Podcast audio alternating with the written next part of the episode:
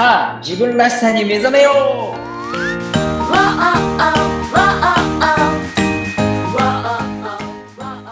強み開発コンサルタントの山ちゃんですナビゲーターの言葉幸男です。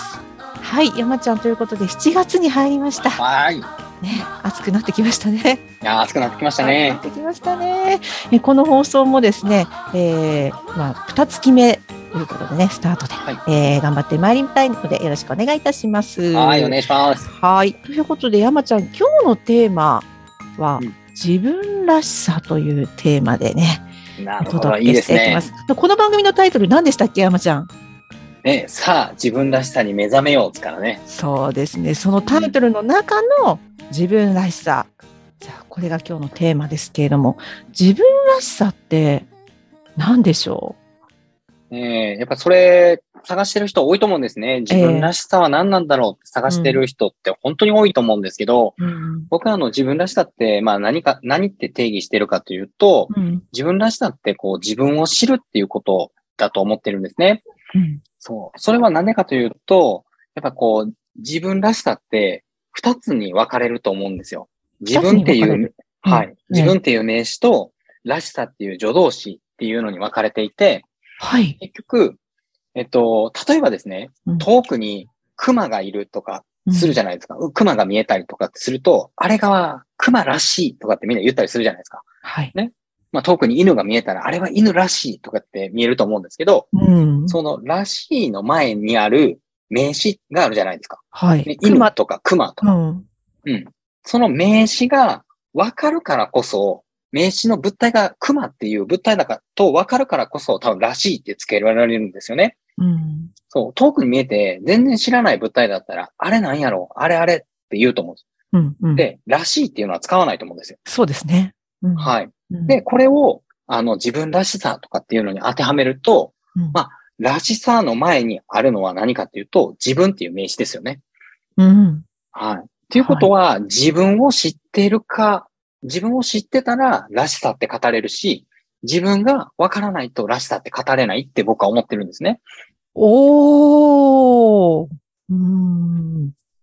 そうなんです。なので、まあ自分らしさって自分を知るってことだし、僕はだから自分を知るってことは何かっていうと、自分の才能を知っているとか、自分の才能の活かし方を知ってるっていうことが、まあ自分を知るっていうことだと本当に思っているので、まあだからいつもこう、なんか自分らしさって何なんだ、何、何、何なんですかって聞かれた時にお答えしてるのは、うん自分の才能を知って活かすことですって言ってるんですよね。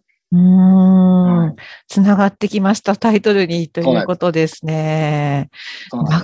なかなか自分って自分を知るっていうのって難しいですよね。いや、そうなんですよね。うんだからもう本当に自分を知るっていうのが何が難しいかというと、うん、やっぱり一番初めの方でもね、話してますけど、やっぱ客観的に自分を見るっていうことが難しいわけですよね。うんうん、自分がこうなりたいとか、ああいう風になったらいいのになとかっていう理想もやっぱりあるし、うん、ね、こう憧れてる人とかもいるじゃないですか。うん、うんだから自分っていうものを客観的に自分の良さを見るっていうのはとっても難しいんですよね。うん、だからどううするかっていろんな方法があると思うんですけど、はい。一つは、その、まあ、自己分析ツールみたいな、まあ、ストレングスファインダーという自己分析ツールを使うということが一つと、あとはやっぱ他の人から教えてもらう、仲間からこう教えてもらうっていうことがね、一番大切なことだなっていうふうに思ってますけどね。うんあの、自分のことを知るには人に聞くというね、あの、実は私もポッドキャストで番組を持ってまはいして、。うんうんすごく宣伝しちゃってますけど、その、いいうんそのことを言っているんですよ。はいうん。聞いてしまった方が早いしっていうふうに思ってそうなんです。すね。それも一つの知る方法だと思いますけれども、うんうんやっぱストレングスのようなね、あのツールを使うっていうのも、やはり一つの手法ですよね。そうですね。うん。なので、そのツールを使うっていうのは大事なんですけど、やっぱそのツールを活かすも殺すも自分次第なんですよね。うん。そう。だから結局テストをやって終わりっていうわけではなくて、うん。このテストの結果を見て、自分の人生にこう当てはめていったりとか、うん。まあ、過去を振り返り、どんなことをやってるから、この才能が出てきたのかなとか、うん。この才能を、がどうして今生まれてきたんだろうみたいなことを考えるってことがすごく大切だなっていうふうに思いますよね。うんあの、自分をね、例えばストレングスファインダー、私もこの間やりましたけど、あの自分を知るいい機会だったなというふうに思うわけですよ。で、山ちゃんの周りにも、そういった方々ってたくさんいらっしゃると思うんですけど、まあ、ストレングスを通じてね、あの、あの、山ちゃんの周りでどんな風に、あの、変わっていったかみたいな、そんななんかお話があったら、聞きたいなというふうに思うんですけれども、いかがでしょうか？そうですよね。いや、でも本当に何人かいらっしゃるんですけど、例えば、えっ、ー、と、そのストレングスで、まあ、コミュニケーションっていうような才能があったりするんですね。まあ、言葉さんにもありますけれども、はい、コミュニケーションとか、こう、影響力って言われる人を巻き込みたいとか、人を動かしたいっていう才能をたくさん持ってる方がいらっしゃるんですよね。で、そういう方で、そういう方をちょうど見させていただいた方、時に、その人はまあ主婦の方だったんですけどね。いや、だから何をやればいいかわかりませんっていう話をされていて、その人にお話をしたのは、その、もうやっぱり影響力がとってもあるっていうのを見て、いや、もうライブ配信とかされたらどうですかっていう話をしたんですね。はい。やっぱ人に影響を与えるっていうツールは、このライブ配信をしたりとか、あとはこのポッドキャストとかで声で伝えていくっていうのが最適だというふうに思うんですけど、うん、それをやってみたらどうですかっていう背中を押しただけなんです。おうん、もし自分の才能を信じてやってみたらどうですかって言ったんですね。うん、で、その女性の人がもう本当に勇気を出して初めてライブ配信みたいなのをやってみたいわけですよ。おおすごい行動、はい、うん。そうなんですよ。そしたらドハマりしたんです。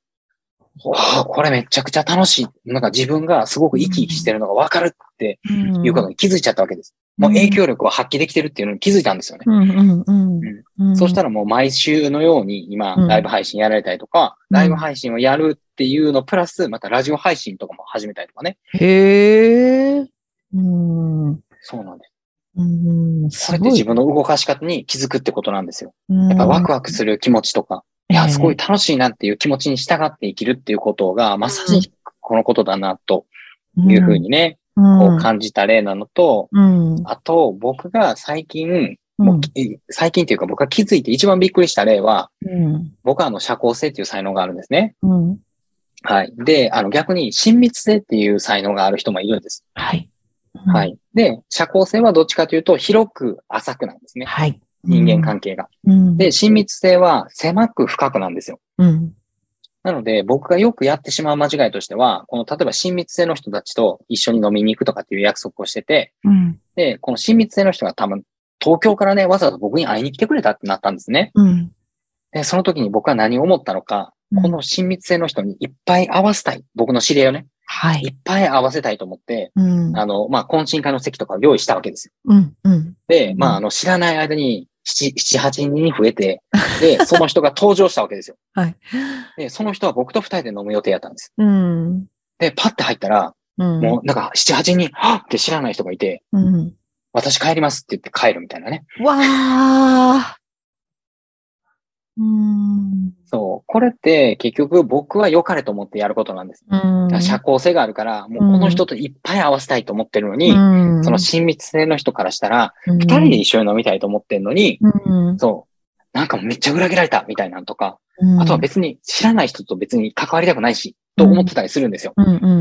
だから、ええー、ってなって変えるみたいなことを、うん、僕はこのストレングスファインダーをやる前に結構何回もやらかしてるんですよね。うん。自分が良かれと思ってやったことが、相手にとって全く良くなかったみたいなこと結構いっぱいあるんですけど、そう。でもこれは本当になんかストレングスファインダーを知ってて、まあ知る、知れるようになって、あーって負に落ちたポイントですね。そう自分の良さが分かったし、はい。いっぱいいろんな人がいて、誘えるっていう良さは分かったけど、うん、でもその親密性っていう人の良さが全然分かってなかった。うん、うん。それも一つのこう自分を知るというところでもありますよね。全部ね、ひっくるめて自分ですもんね。そうなんです、そうなんです。うんなので、そういうことが分かってきたら、もう誘い方も分かるし、うん、その人が親密性っていうのが分かってたら、うん、いや、ちょっと僕友達を誘いたいんですけど、いいですか？とかっていう聞くっていう配慮ができたりとか。うんそう、そういうことができるようになってきたんですよね。うん、うん、うん。はい。山ちゃんの事例でしたけれども、失敗談も含めのでしたけれども、自分らしさ。はい。もう一度ではおさらいをすると、山ちゃん、自分らしさとは何でしょうか？そうなんだもう自分らしさっていうのは、自分の才能を知って活かすっていうことなんですよね。はい。そこがやっぱり一番大切なポイントだというふうに考えてますね。ありがとうございます。はい。ぜひですね、皆さん、あの、よろしかったら自分らしさ、私たちと一緒に発見してみませんか？